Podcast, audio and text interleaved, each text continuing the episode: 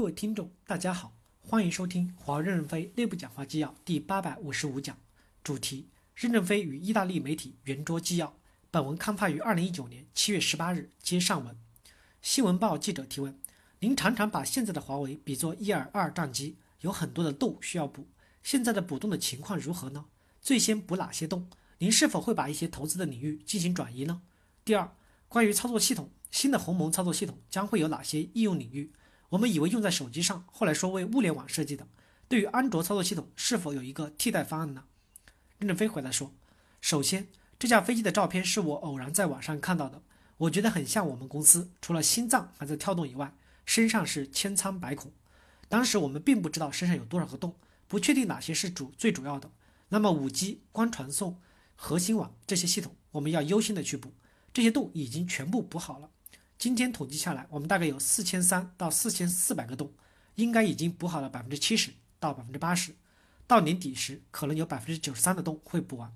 一方面是补洞，另一方面是切换版本，对今年的经营业绩是会有一些影响。明年我们还会补少部分的洞，这些洞可能还会难补一些，可能明年我们的经营业绩还会受影响。我们估计到二零二一年，公司会恢复增长。第二，鸿蒙操作系统的最大特点是低时速。它与安卓、iOS 是不一样的操作系统。开发设计的初衷是用于物联网，比如工业控制、无人驾驶等来支撑使用。我们现在首先使用在手表、智能 8K 大屏、车联网上。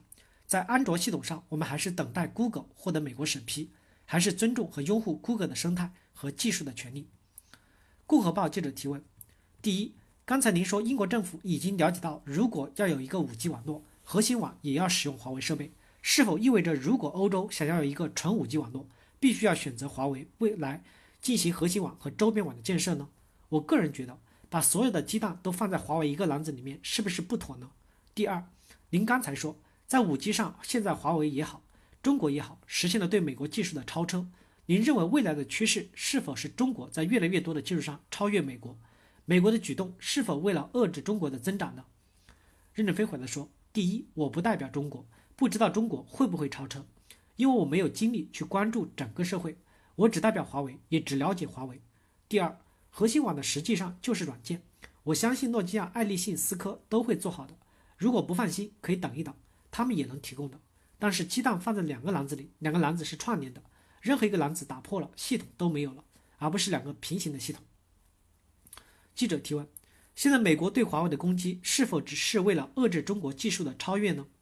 任正非回答说：“我不知道，问美国才会清楚。美国对华为的制裁和遏制，也许是美国的一种误会。我欢迎美国政府官员多来华为看一看，可能他们就消除误会了。我认为未来的几十年，美国还是世界上最强大的科技国家。”网邮报记者提问：第一，我们知道 Facebook 已经公布要发行基于区块链的数字货币，叫天秤币。您觉得这是不是美国科技企业要与美国政府一起保持持霸主的信号？第二。您认为在发行数字货币时，他们是否会考虑中国的企业，或者是把中国的货币放到他们的货币篮子里呢？任正非回答说：“中国自己也可以发行这种货币，为什么要等别人发行呢？一个国家的力量总比一家互联网公司强大。”新闻报日的记者提问：从目前的世界局势来看，各个国家仍然充满了不平等的现象，财富的分配出现了两极分化，以及某些国家没有足够的言论自由。在这样的大背景下，您认为未来的科技角度？我们面临的最大挑战是什么？而科技会扮演一个什么样的角色呢？任正非回答说：“我认为科技会给人类创造更多的财富，使得每个人都能享有社会发展的权利和利益。整个社会要通过发展来消除贫困，避免社会的不稳定。社会稳定以后，发展的速度更快，有利于更加的稳定。当前的穷人更穷、富人更富的现象要有适当的改变。新技术的投入会促进社会总财富的增加。”延伸阅读。据国外媒体报道，华为七月十五号表示，未来的三年将到意大利投资三十一亿美元，并呼吁意大利政府确保其黄金权利在五 G 网络发展方面得到透明、高效和公平的运用。华为意大利公司的首席执行官缪小阳表示，意大利黄金权利的运用，它允许国家干预涉及保卫国家安全的私营部门，应该扩展到欧盟的所有供应商。来自意大利政府的消息人士表示，意大利最近加强了这一措施。部分原因是担心华为和中兴通讯可能参与 5G 网络的发展。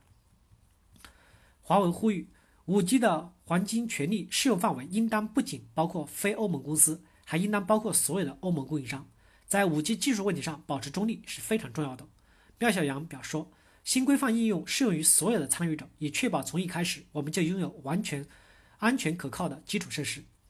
廖小阳还要求政府加快审批程序，在最坏的情况下，5G 方面的协议交易可能需要165天才能获得批准。他补充道：“这样的审批时间太长了。”意大利电信和沃达丰意大利公司有望不久后敲定一项在意大利联合推出的 5G 基础设施的协议。两家公司都在等待该法令的实施，以决定如何与华为等中国合作伙伴打交道。感谢大家的收听，敬请期待下一讲内容。